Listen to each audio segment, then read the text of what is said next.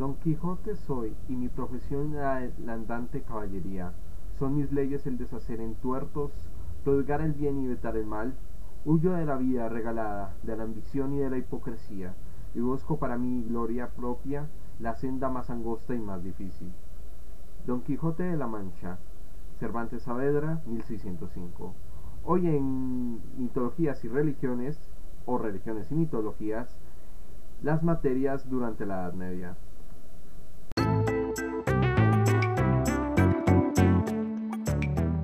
Los podcasts de Jeff, experiencias personales en el mundo académico y laboral, mientras hablamos de historia, política, cultura pop, arte y literatura.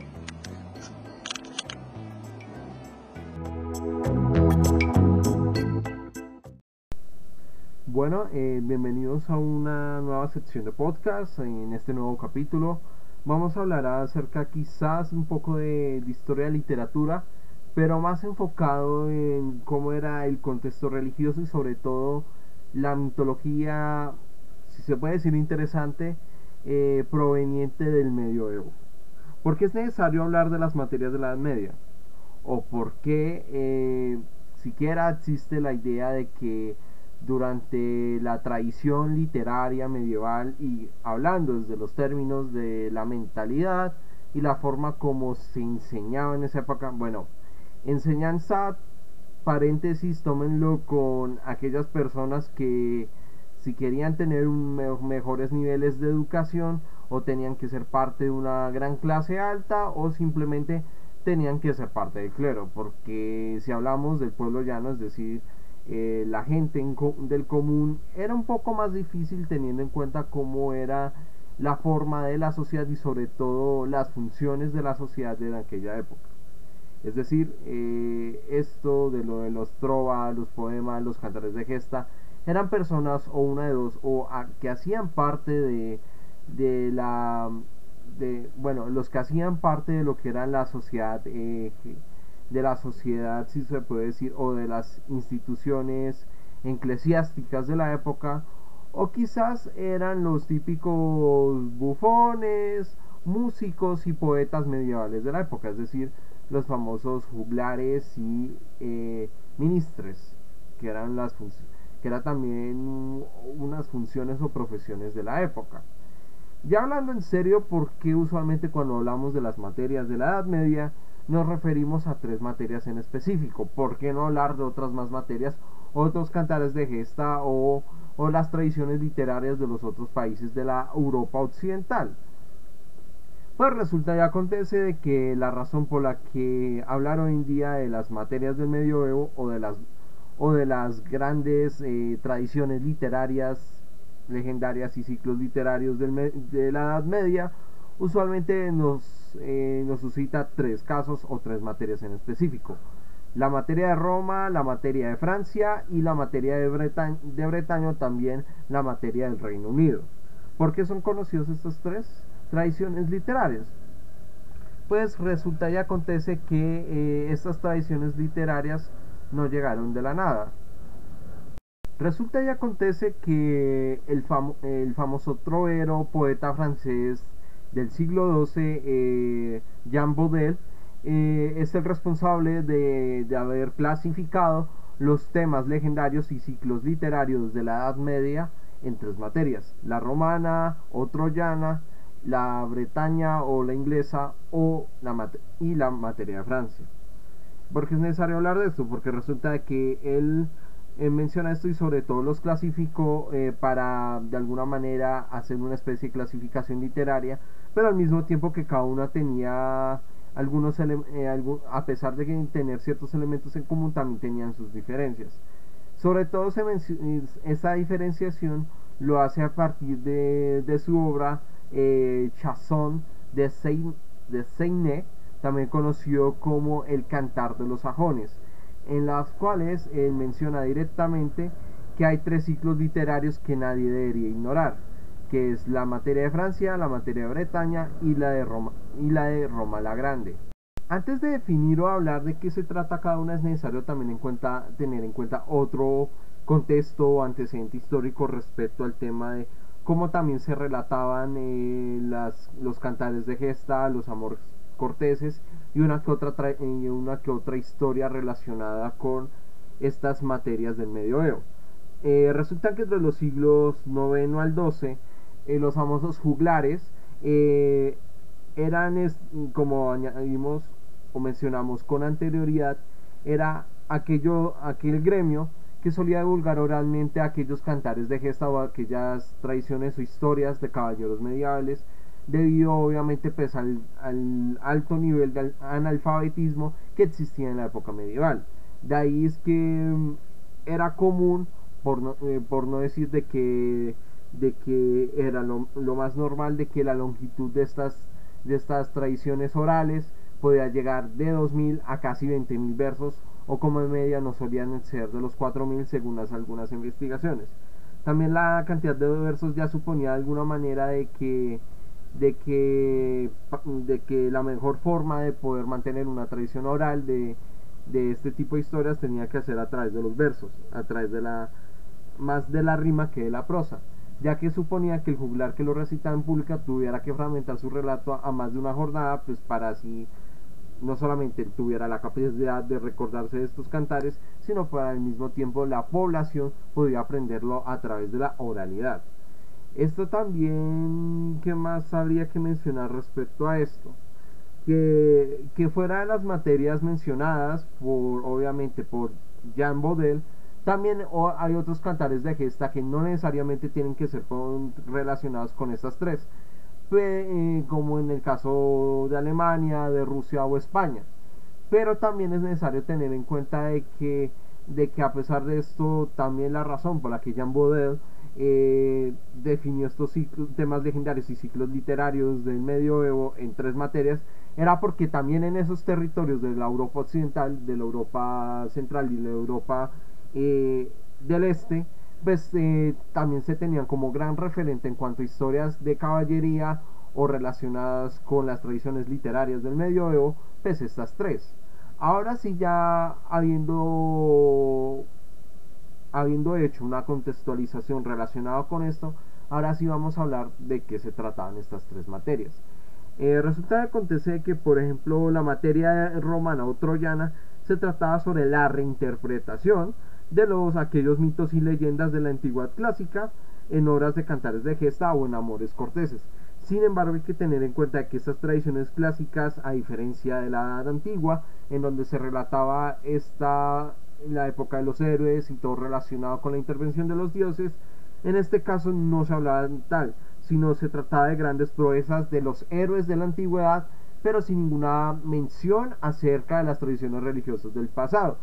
o más bien añadiéndolo, si se puede decir, algún elemento religioso simbólico más relacionado con el cristianismo de esa época, es decir,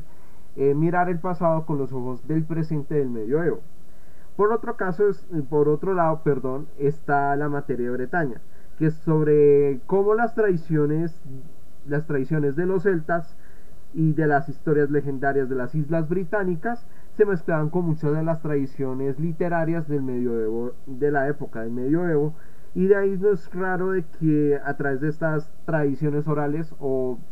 o al menos tradiciones celtas que se fueron transformándose en cantares de gesta, historias medievales, se habla mucho obviamente tanto en las islas británicas como en la región Bretaña, hoy en día la región Bretaña de Francia, se habla de, de las historias relacionadas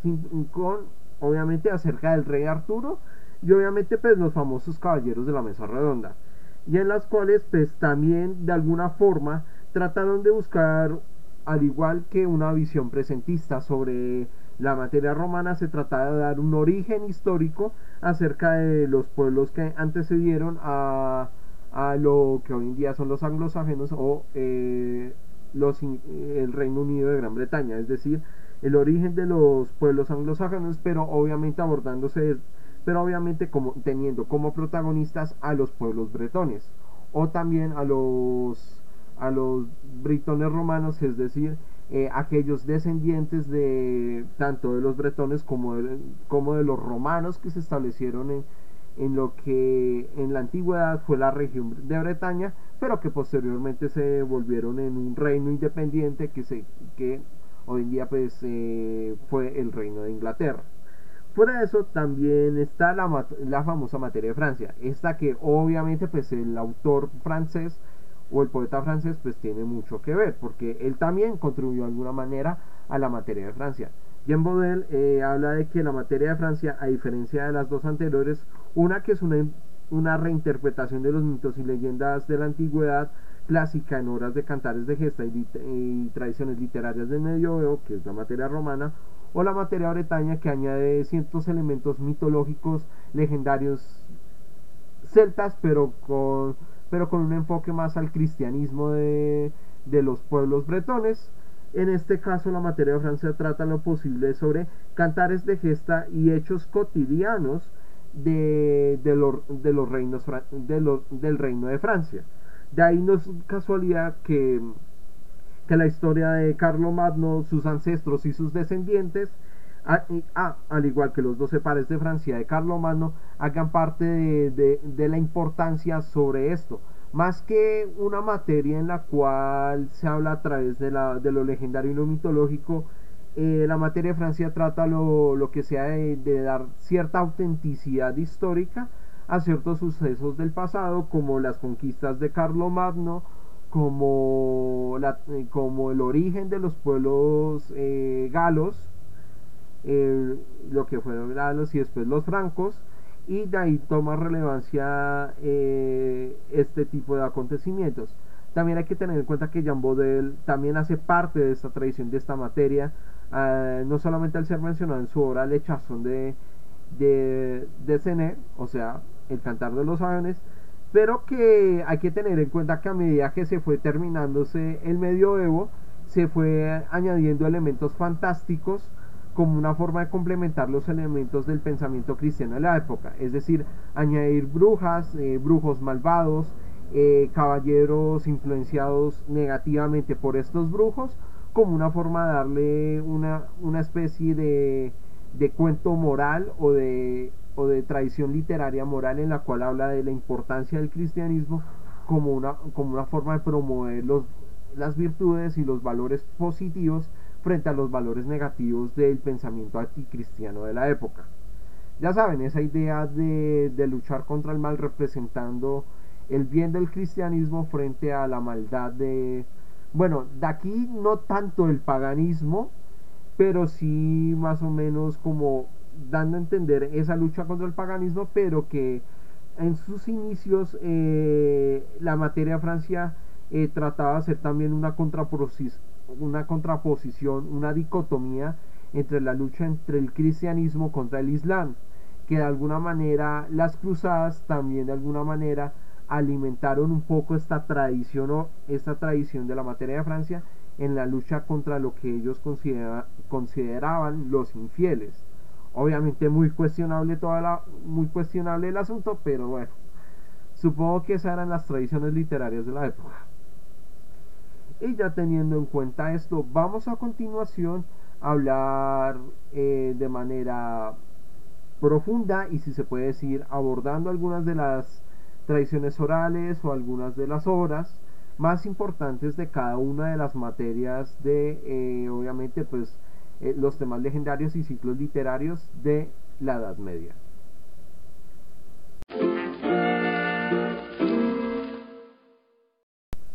Ya viendo más o menos dejan claro cuáles son las materias eh, literarias del medio, pues vamos una vez a hablar uno por uno. En primer lugar está la famosa materia de Bretaña, también conocido como el mito artúrico o la leyenda arturiana. Ese se le considera así el nombre colectivo una serie de textos escritos durante el medioevo que mezclan las tradiciones célticas, la historia legendaria de las Islas Británicas o de la región Bretaña, de lo que hay actualmente es la región Bretaña de Francia, y todas estas centradas principalmente en, eh, obviamente, la historia del rey Arturo, los caballeros de la mesa redonda y, por supuesto, la historia del famoso reino de Camelot. Eh, también, eh, aparte de lo mencionado por, obviamente, pues lo de Jean Baudel acerca de la materia Bretaña, en su, en su cantar de los sajones o la canción de los sajones, el nombre pues, eh, o más que todo, cuál es como la idea principal o de qué se trata principalmente la materia la materia eh, británica, eh, britona. Eh, pues resulta que aparte de la historia del rey Arturo y los caballeros de la mesa redonda, también hay que tener en cuenta de que la materia bretaña también trató lo posible de dar un origen o una explicación, si se puede decir lógica entre comillas, porque hoy en día algunas de las obras de lo que hoy llamamos el ciclo artúrico o la leyenda arturiana pues tienden más a la ficción que a la realidad debido a que no hay unas pruebas fehacientes que demuestren de que haya existido el rey Arturo y los caballeros de la mesa redonda. Eh, fuera de eso también hay otros eh, elementos mitológicos y legendarios sobre la materia británica como por ejemplo el posible origen de las islas británicas o de los pueblos británicos eh, a través de un descendiente de algún descendiente legendario de Eneas, así es el famoso protagonista sobreviviente de Troya de la obra de Virgilio, por ejemplo, de Eneas de Virgilio, o también de otros eh, míticos eh, reyes, como por ejemplo Colgen, que es un semilegendario rey romano del norte de Inglaterra, o el famoso rey Lear, que posteriormente el famoso dramaturgo inglés William Shakespeare lo retomaría para una de sus grandes tragedias. O, Gagam, o Gogamok, así ese tipo de temas legendarios relacionados con la, eh, la leyenda o la historia legendaria del, del rey Arturo. Eh, otra cosa que hay que tener en cuenta de la mitología arturiana o del ciclo artúrico es que en la materia de Bretaña pues trata lo posible de las tradiciones literarias medievales eh, de sustraer algunos de los elementos de lo que se pudo sobrevivir de la mitología y de la y de las tradiciones si se puede decir culturales y orales de los antiguos celtas. Recordemos de que de que estas tradiciones culturales o tradiciones religiosas algunas de ellas se perdieron durante la conquista romana de, eh, de las islas británicas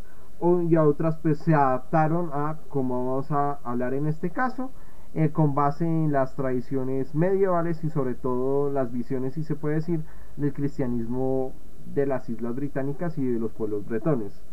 o los britanos también pueblos britanos hay que tener en cuenta de que de que a través de las leyendas y las crónicas artúricas profundizan eh, de alguna manera no solamente los mitos y leyendas célticas, pero es de una versión más cristianizada, sino también da una interpretación, si se puede decir, a un posible historia de origen de los pueblos británicos o britanos. De ahí es necesario tener como referencia a, eh,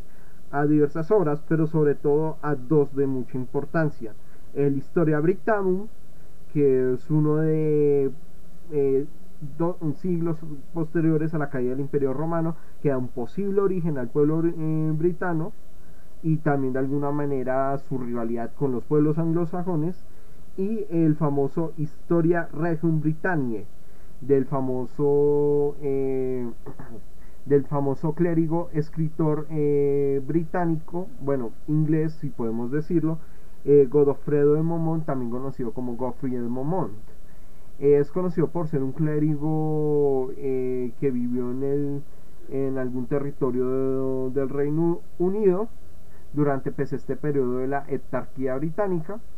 según algunos biógrafos, otros que vivió, eh, otros que vivió ya en el surgido reino de Gran Bretaña, igual independiente de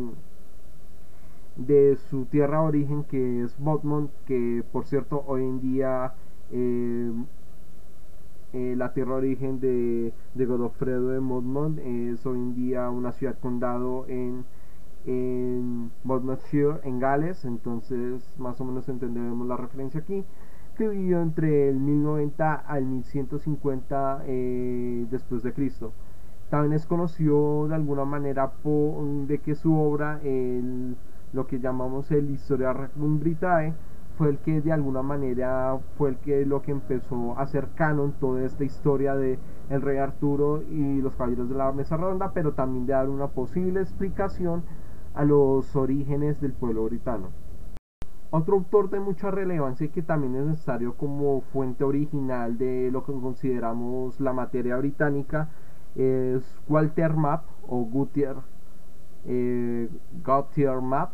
que fue un historiador medieval inglés que vivió en el siglo XIII y es, podemos decir de que este es contemporáneo de, de Jean Baudel, entonces más o menos entenderán el, el porqué un poco lo de la materia británica, pero sí él, es otro autor que también profundizó mucho de su obra en darle en narrar más que todo la historia de la corte del rey Arturo eh, pero sobre todo después de la muerte del mago Merlín. De ahí profundiza mucho no solamente la idea de la búsqueda del santo grial sino también que profundiza su historia principalmente en uno de sus caballeros que es de hecho el famoso Lancelot o Lanzarote del, lago. Eh, retomando respecto al tema de Godfrey de Momont y la historia de los reyes de Britania,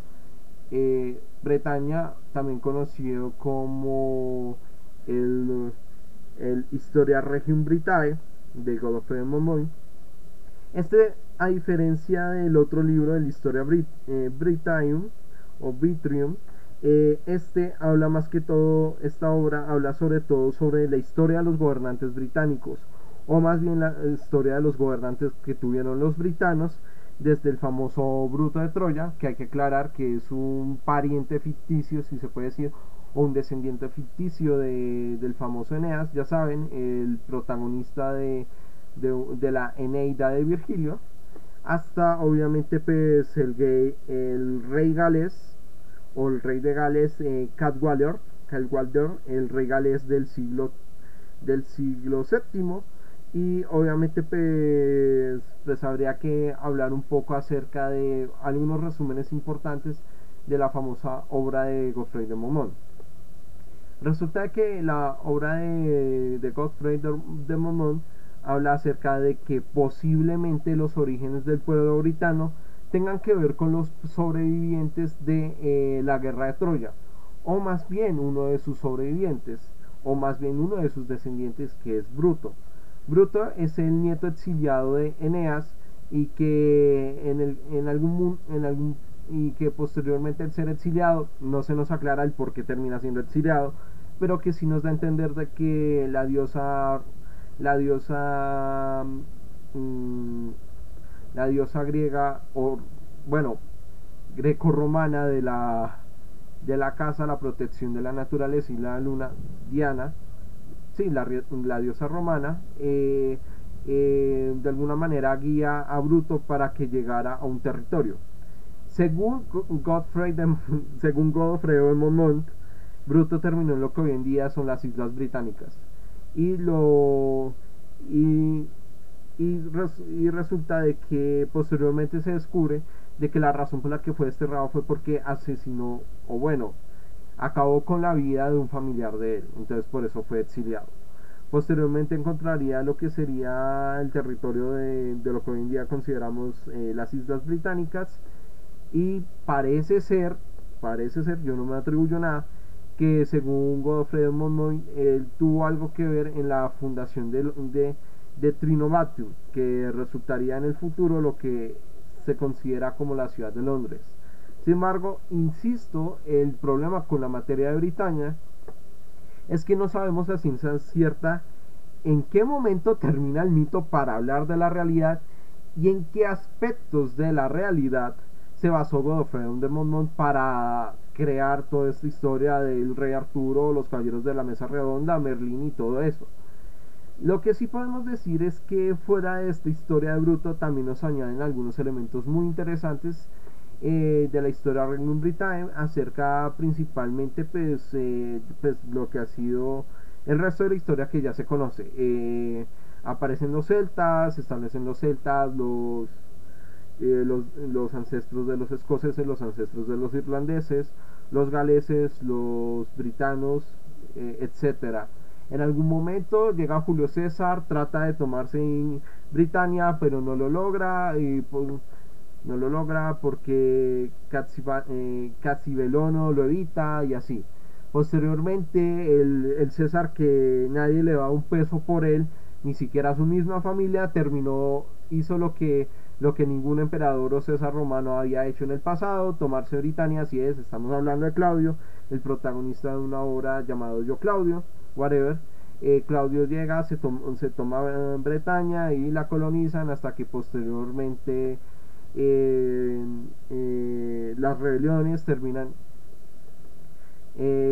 las rebeliones terminan, cae el imperio romano, hay resistencias entre, entre los anglosajones, entre los anglosajones y los britanos, hay una especie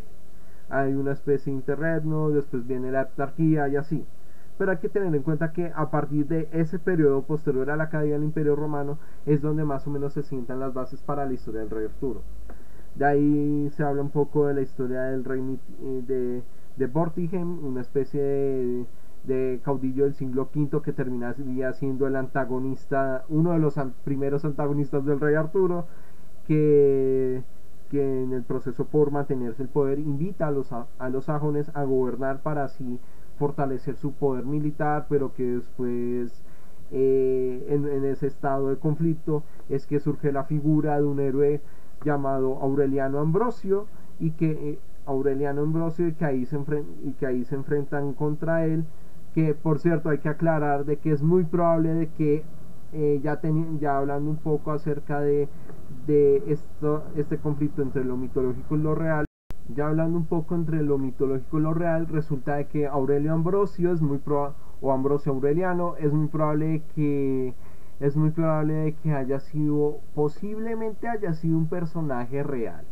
es muy probable que haya existido. Pero que pero que eh, pero que igual es o al menos eso es lo que ha dicho algunos historiadores. Algunos historiadores sostienen que posiblemente eh, Aureliano, eh, Ambrosio Aureliano haya sido un personaje real que inspiró a los, a los descendientes o a los que fueron testigos de, de su historia en haber inspirado la historia del mítico rey Arturo. Fuera eso, y que también dicen que inspiró otro tipo de personajes ficticios, entre esos eh, los personajes ficticios de Godofredo Monmont, aparte del rey Arturo, también se habla de Uther Pendragon, así es, el famoso padre de el famoso padre Arturo. También se puede decir de que Merlín posiblemente haya sido la inspiración de más que de un hechicero, podríamos hablar de, sino también sería, eh, si se puede decir, la mención, o se puede decir de que, de que el mago Merlín estuvo más bien inspirado por diversas tradiciones célticas que se salvaron posterior a la colonización romana en el territorio o incluso de, algunos, eh, si se puede decir, em, de, eh, si se puede decir, de personas que conservaron tradiciones celtas o sacerdotes que mantuvieron la tradición celta pero cristianizado de alguna forma una especie de sincretismo religioso, es muy posible.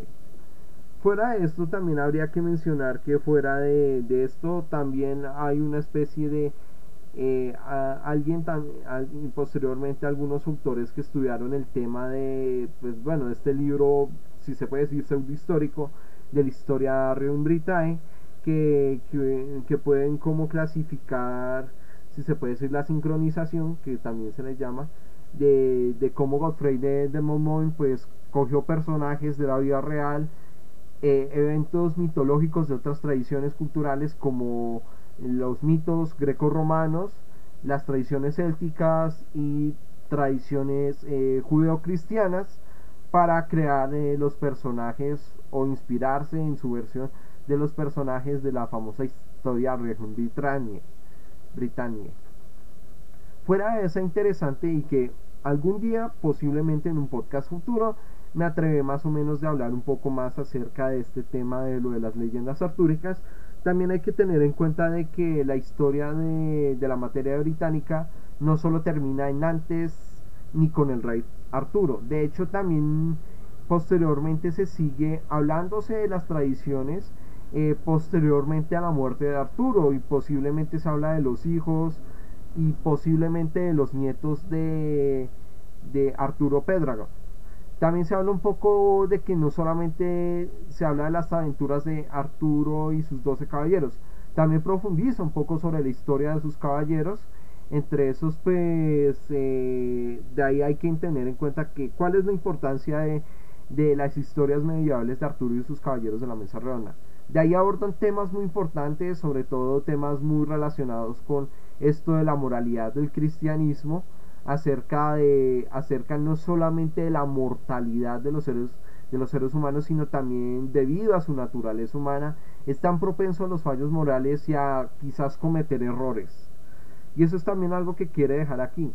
No solamente dejar en claro que la humanidad también puede ser virtuosa, sino que, también existen ocasiones en que la humanidad se enfrentan retos en los cuales ponen a prueba sus virtudes y, también sus fallos morales como seres humanos, pero que en algunos casos se logran o se logran reponerse o en algunos casos no lo hacen y se se dejan llevar por estos fallos morales. De ahí es necesario hablar quizás del tema más importante de todos, el tema de la búsqueda del, del famoso Santo Grial, es decir, el vaso con el que Jesús tomó en su última cena, en la cual personajes como eh, algunos personajes eh, logran eh, conseguir, conseguir esta copa, que es el caso del caballero Galagad, el, el Sir Galagad, Bors o Percival,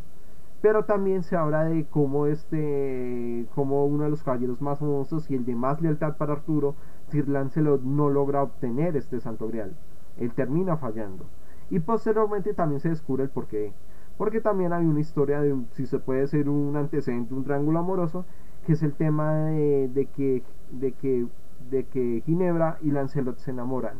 Y en algunas tradiciones posteriores, algunos de la época victoriana, eh, nos hablan acerca que, aunque también en el medioevo también existen estas referencias de que Lancelot y Ginebra conspiraron para acabar con, con, el rey Arturo o que en medio de la batalla final del rey Arturo él termina también traicionado de manera indirecta por Lancelot y Ginebra. De ahí se dan estos interesantes elementos muy típicos de las leyendas artúricas. También, eh, también eh, hay que tener en cuenta que algunos autores o, o personas que investigaron sobre temas mitológicos o sobre las tradiciones literarias también hablan de que otra referencia muy importante de la literatura artúrica es aquella cuyas historias acerca relacionadas con el descubrimiento de objetos bíblicos o religiosos también son alegorías muy importantes acerca del el desarrollo del ser humano, su crecimiento espiritual y cómo a pesar de las, en algunos casos, cómo a pesar de las, em, de las incertidumbres, de las adversidades, logran, eh, logran, eh, logran llegar a ese crecimiento espiritual. O como en algunos casos pues, se destruye, eh, o como en algunos casos se destruye la moralidad, de, la moralidad del ser humano. Ya dejando de lado estos elementos sincréticos de la mitología céltica con la mitología cristiana, eh, cristiana de la Inglaterra del medioevo, vamos a continuación acerca de la materia romana o la materia troyana. La materia troyana o romana, eh, a diferencia de la materia de Bretaña, se caracteriza por la interpretación medieval, es decir, una visión presentista medieval de las historias y la mitología de la antigüedad, pero profundizándose sobre todo del pasado greco-romano. Esto no quiere decir que también no hayan habido cantares de gesta o, o historias eh, o tradiciones literarias del medioevo que no abordan también otras épocas, porque no solamente es el tema del pasado greco-romano, también han tratado de dar una interpretación a la las épocas del Antiguo Testamento, es decir, de la, de la sociedad hebreica antes de, antes de la historia de Jesucristo o de otras, o de otras civilizaciones, pero que se va a abordar más que todo en lo greco-romano y en lo judío-cristiano debido a esa, de esa tradición que sigue eh, promoviéndose en el medio y que hoy en día, si se puede decir de alguna manera, es parte de lo que se considera el pensamiento occidental. Pero fuera de eso, eh, es necesario retomar un poco lo de la materia romana. De ahí es que las tradiciones eh, de la antigua Grecia y de la antigua Roma, que se van a rescatar del medioevo, se van a destacar sobre todo dos géneros, al igual que el de la, de la, de la Bretaña, pero que estos se van a profundizar cada vez más en el tema de la materia troyana, que es los famosos cantares de gesta, el amor, conte, el, amor cortés e incluso cómo los ideales de la antigüedad eh, como los ideales de, la antigüedad se siguen maximizándose ya desde un punto de vista más cristianizado estos ideales y valores que deberían tener los caballeros del medioevo. De ahí, y quizás ya, ya posteriormente, cuando terminemos el podcast, hablaremos de los nueve de la fama y de ahí cómo los valores de algunos de los personajes de la edad antigua eh, de alguna manera son también ideales importantes para promover esta idea del caballero, del caballero medieval ideal. De ahí eh, la materia romana o troyana se enfoca principalmente en acontecimientos históricos, sobre todo de, de gestas militares, como la famosa guerra de Troya, las conquistas de Alejandro Magno y por supuesto la vida de los Césares, pero enfocándose principalmente en el famoso conquistador y eh, dictador desde el punto de vista de la, antigüedad, de la antigüedad romana, el famoso general Julio César. De ahí es importante añadir, aparte de lo que se ha investigado respecto a las materias, es necesario mencionar el caso importante de lo que es, eh, por ejemplo, los apuntes de la, de la reseña de una obra que se publicó o recién se publicó hace, hace dos años, año y medio, que, que, es de, eh, que es una obra de Francisco Pedro Calomer y Santiago Vicente Llavanta, que se llama La materia de Troya en la Edad Media Hispánica. En esta investigación, y yo solamente me baso únicamente en la reseña que publicaron eh, más o menos para la misma época, eh, para una revista que es el, el Día de Gabriela, de Gabriela Martín de la Universidad Nacional Autónoma de México del año 2022 que habla de su reseña sobre la obra de estas dos personas sobre la materia de la materia troyana en la Edad Media Hispánica. En esta investigación se hace un análisis sobre el impacto de las obras medievales eh, de esta materia, sobre todo de El Roman de Troyes, es decir, el romance de Troya, de Benoît de Saint-Muret, eh, autor francés que vivió entre 1155 a 1165, e Historia y Destrucción de Troya de Guido de la Colón de, eh, Guido de la Colón de 1287 en la conciencia colectiva de los pueblos cristianos que no fueron conquistados por los árabes, es decir, los catalanes, los castellanos, los gallegos y los portugueses y quizás los navarros. De ahí, eh, de estas obras se habla un poco de, de la profundización de elementos no solamente diplomáticos, militares y religiosos, al ser conjunta en las obras que se mencionan en, en la reseña y en la obra también, eh, eh, mismo contenido argumentativo, pero diversificado en diferentes ejes temáticos, y el espíritu humanístico que permite identificar elementos, aquí estoy citando, elementos cotidianos y comunes para profundizar en su revisión filológica. Es decir, que a pesar de que contengan, eh, están en diferentes idiomas, da entender de que todos tienen un elemento en común y unas ideas en común, que era lo que se pretendía enseñar a las personas a través de estas materias. Los valores virtuosos del caballero ideal, eh, la tradición histórica, por así decirlo, la tradición histórica de los pueblos que hacen parte de, de la Edad Media, de la Europa Occidental en este caso, y como ellos tienen en común esta tradición cultural histórica de lo greco-romano, lo judío-cristiano, pero sobre todo todo abordado desde la visión de la visión de la filosofía cristiana de la teología y de la mitología cristiana también. Y como esto también hace esta dicotomía interesante acerca de, de, lo del amor cortés, es decir, el amor y la guerra, que son la, obviamente pues los, los cantares de gesta. De ahí es importante tener en cuenta cómo esto pues se habla, se habla de alguna manera esta interpretación medieval de las eh, narraciones sobre obviamente pues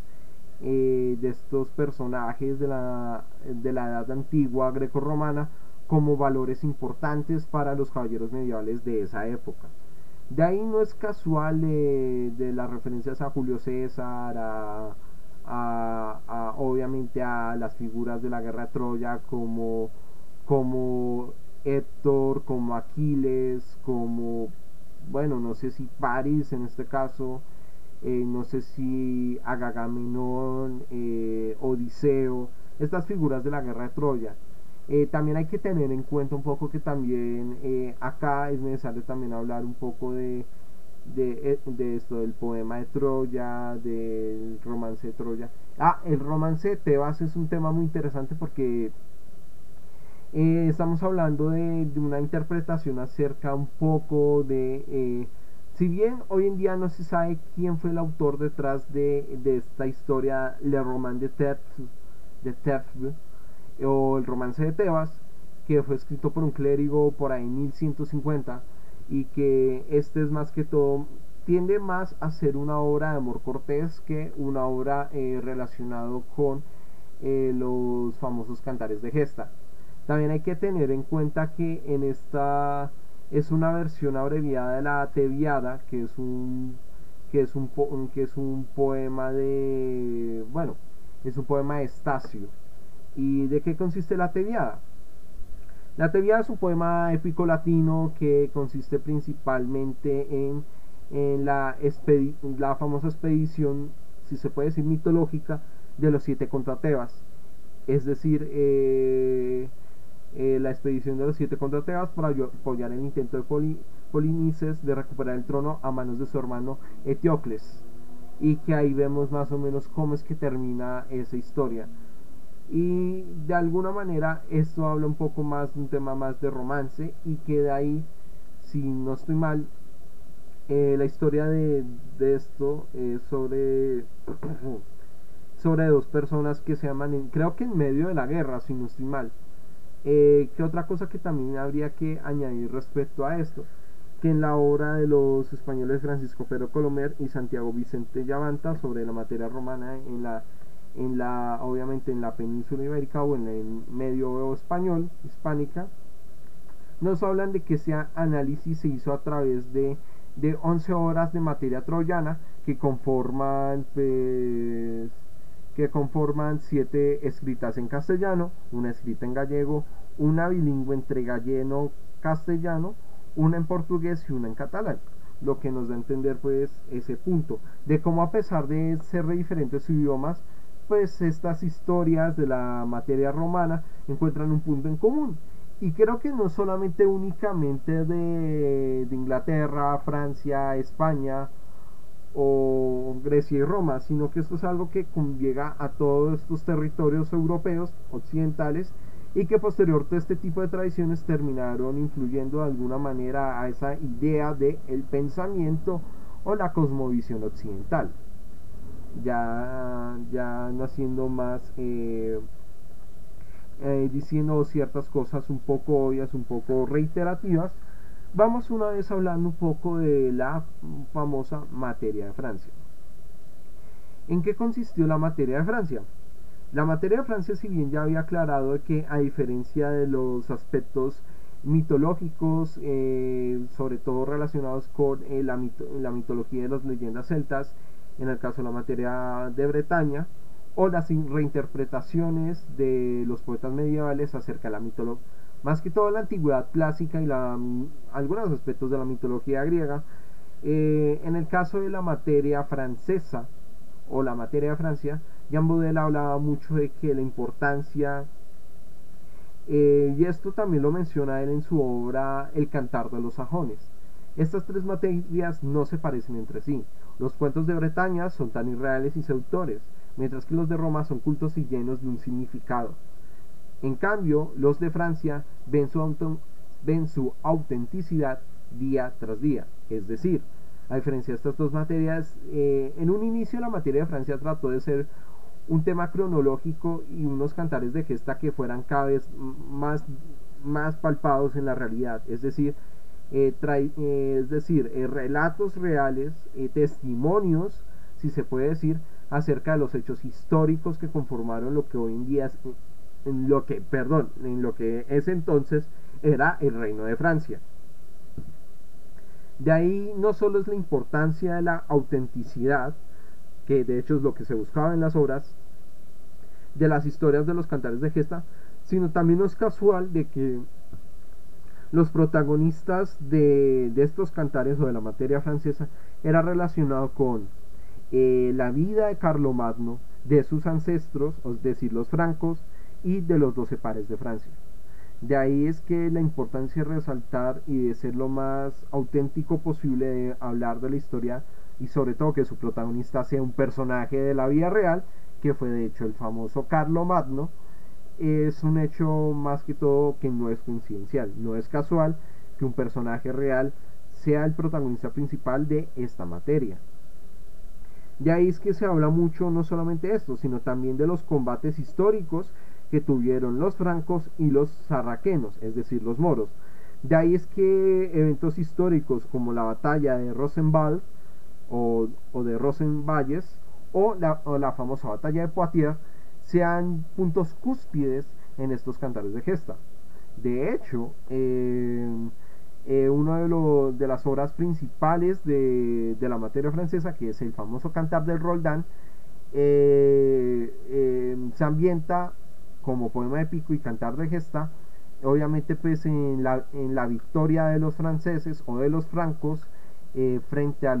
a los moros en la famosa batalla del Paso de Rosanbel y también en la en las batallas, la batalla de Poitiers, es decir, hace referencia a estas batallas históricas, hace referencia un poco a, a cómo los reinos francos evitaron la expansión del Islam. Aunque hoy en día ese tema es un poco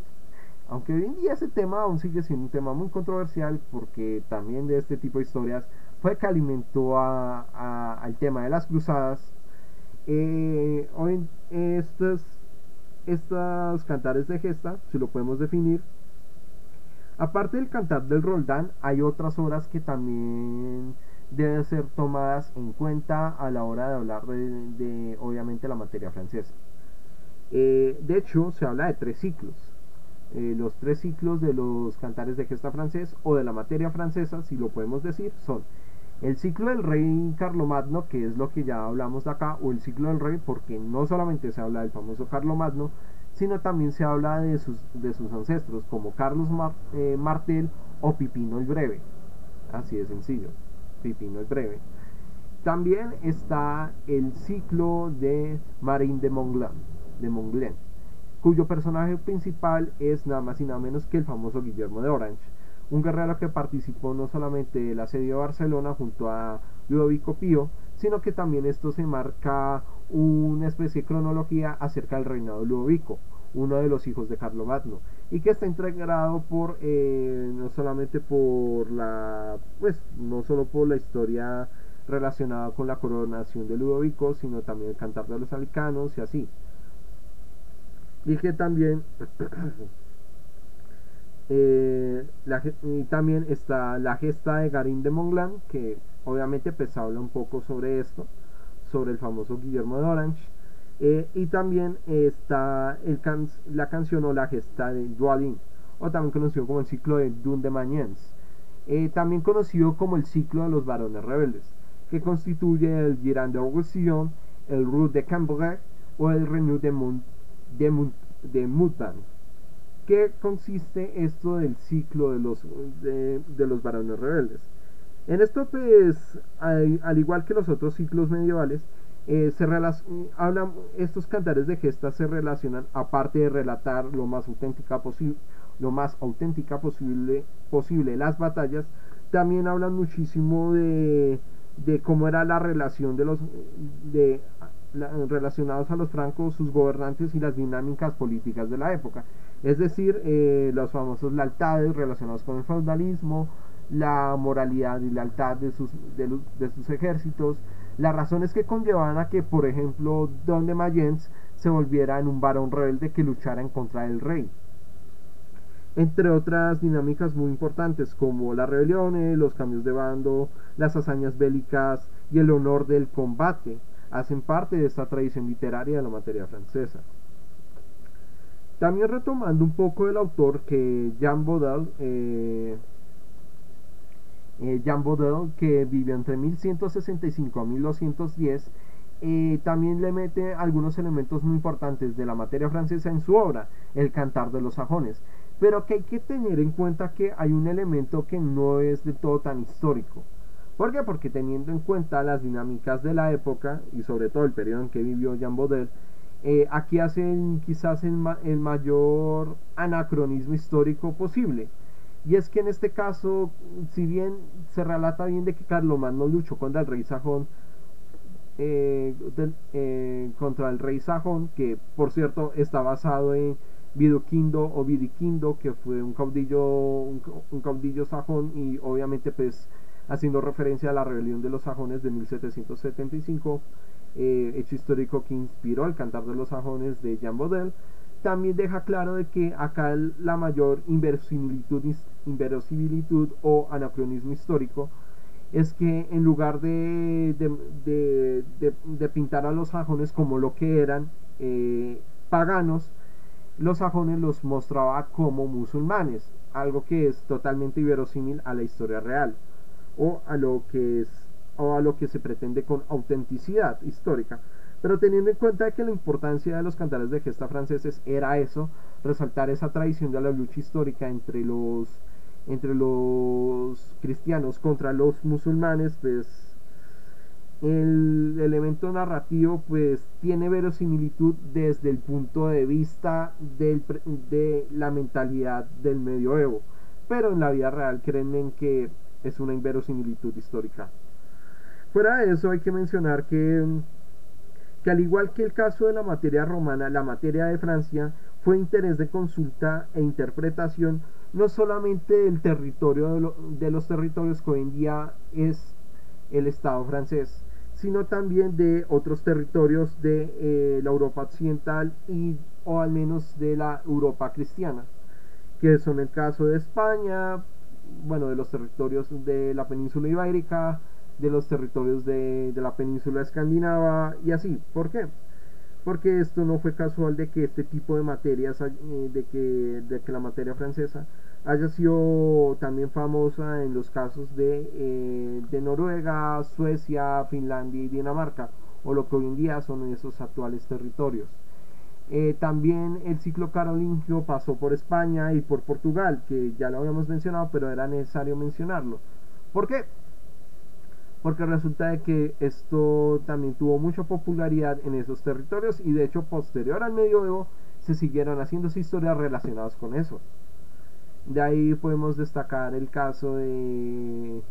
de cómo por ejemplo en España en 1521, años después del medioevo, se publicó la historia del emperador Carlos Magno y sus doce pares de Francia. O como el libro del italiano Girano Meschino, eh, que se escribió, por cierto, en el siglo V,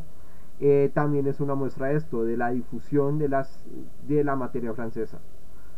En el caso de Portugal, eh, si podemos decirlo de otra forma, también hubo traducciones de la historia del emperador Carlos Magno y sus doce pares de Francia y que de alguna manera eh, también hubo publicaciones de esta años posteriores al medioevo. O sea, hay publicaciones de, de estas historias en el siglo XVIII, es decir, en Lisboa 1737 o reimpresiones en 1784 y 1799, lo, lo cual da a entender de cómo a pesar del tiempo eh, las, eh, al igual que lo que pasó con, con el ciclo artúrico, el ciclo carolingio o la materia de Francia pues siguió subsistiendo a través del tiempo. A diferencia de obviamente la materia romana, que ya cuando se terminó el, el medioevo, pues ya las interpretaciones de, de la mitología greco-romana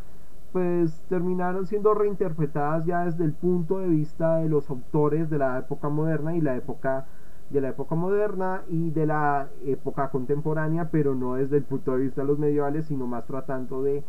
de ser lo más posible la autenticidad de la, de la realidad o dándole una nueva capaz, una nueva una nueva matiz o una nueva interpretación acerca de la mitología, pero desde los ojos de la época contemporánea o de la época moderna.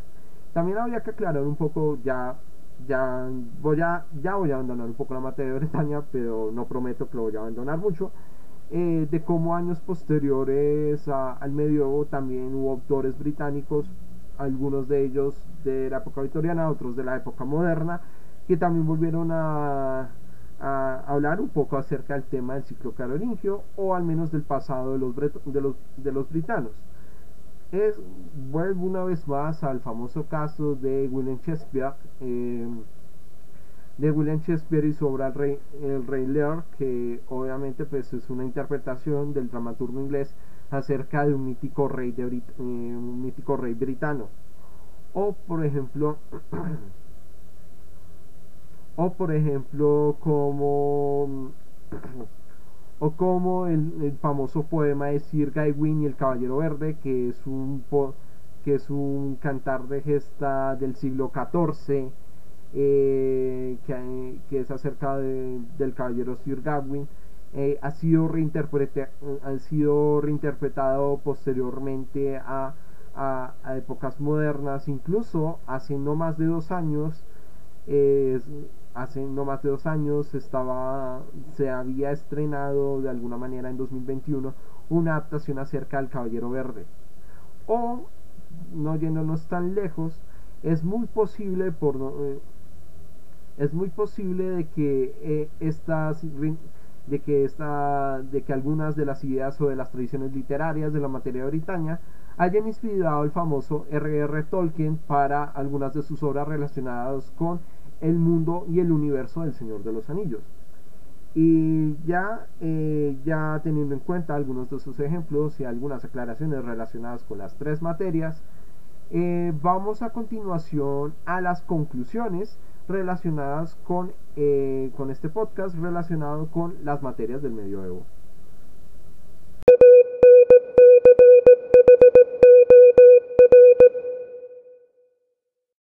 Ya habiendo mencionado eh, algunos aspectos importantes, un poco como algunos elementos mitológicos e interesantes sobre obviamente pues las materias del medioevo, es necesario ya hablar de una posible conclusión o algunas conclusiones relacionadas con este tema. En primer lugar, es necesario hablar de, eh, aunque si bien ya se mencionó con anterioridad, la popularidad de las materias en los reinos medievales de la Europa occidental o de la Europa cristiana, sobre todo la Europa cristiana del medioevo. Porque no solamente esto se quedó simplemente en, los territorios donde pues Jean Baudel eh, clasificó las tradiciones literarias del medioevo, sino también se hicieron interpretaciones o versiones de estos relatos en otros contextos, en otros territorios. Eh, mencionaría muchísimo el, tema especial de lo que es en los casos de los territorios que hoy son parte de la península escandinava. Por ejemplo, hay una obra noruega que del siglo XIII que se llama eh,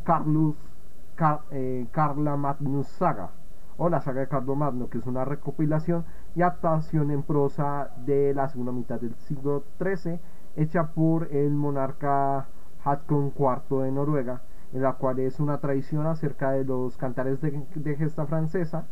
pero sobre todo relacionado con la historia de Carlo Magno y sus paladines o los doce paras de Francia. Y obviamente pues todo eso pues en el, en el idioma nórdico antiguo. Pero esto no es solamente en el tema de la en el tema noruego. También está eh, en otras tradiciones, eh, si se puede decir, eh, de estos mismos, que es por, eh, por ejemplo el famoso Alexander Saga, también escrita por el mismo autor, en la cual también habla un poco acerca de las hazañas de el gran Alejandro Magno, en la cual pues ya sabemos de que él consolidó un imperio y que posteriormente a su muerte pues conllevó una época eh, también conocido como la época helenística en la cual los territorios que él había conquistado pues eh, eh, optaron lo posible por mantener algunas de las tradiciones eh, pero sobre todo helenizadas teniendo el griego el griego antiguo como idioma y obviamente pues las dinámicas y pensamientos de lo helenístico. Ya retomando con Alexander Saga es, es, sobre eso sagas caballerescas que tiene como figura Alejandro Magno y que eh, y que adapta de alguna manera a la obra épica de, de Cotillard de Chantillon, un poema francés, que, que, más o menos habla un poco sobre las epopeyas y eh, las epopeyas de, eh, bueno, de Alejandro Magno. Eh, debo aclarar que esto, que esto sí fue hecho por un rey noruego, pero no por Haakon IV, sino por Magnus IV de Noruega. Y de ahí podemos sacar muchos ejemplos acerca de sagas, reinterpretaciones, leyendas históricas. Y esto es otra conclusión que hay que tener en cuenta, aparte de cómo el legado de la materia francesa, la materia bretana,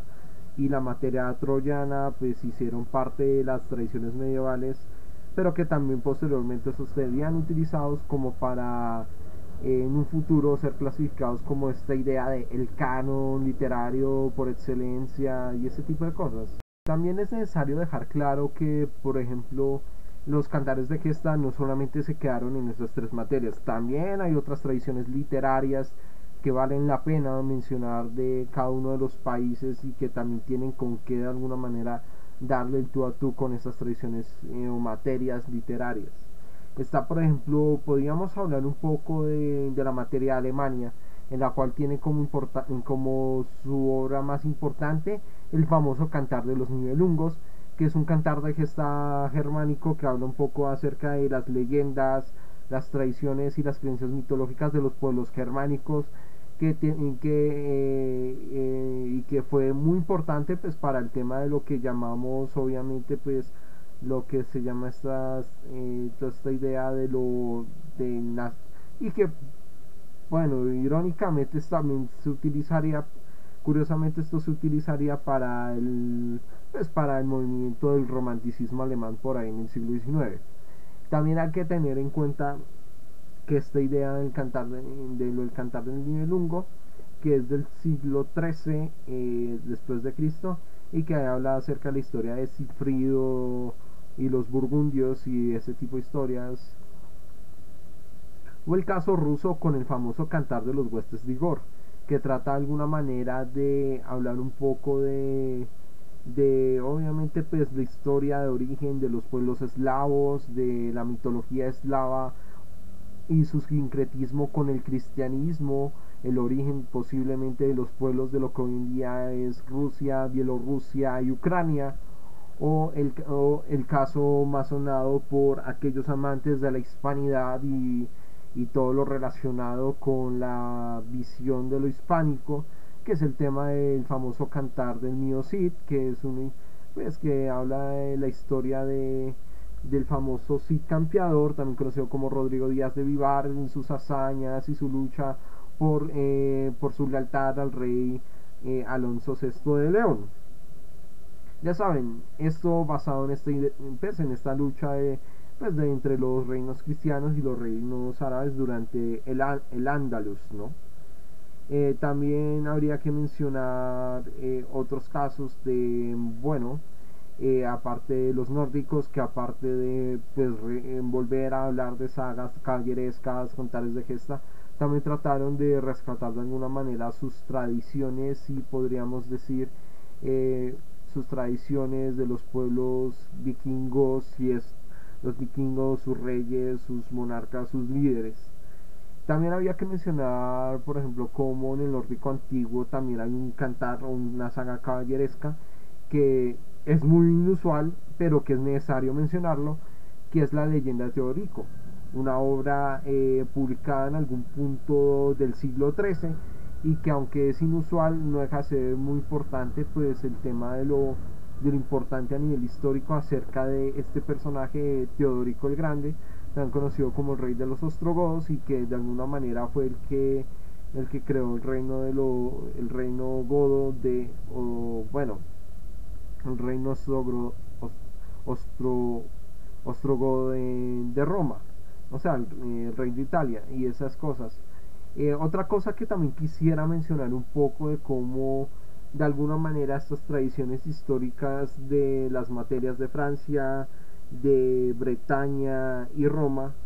eh, también conllevaron a, este tema de el ideal de la caballería y como un autor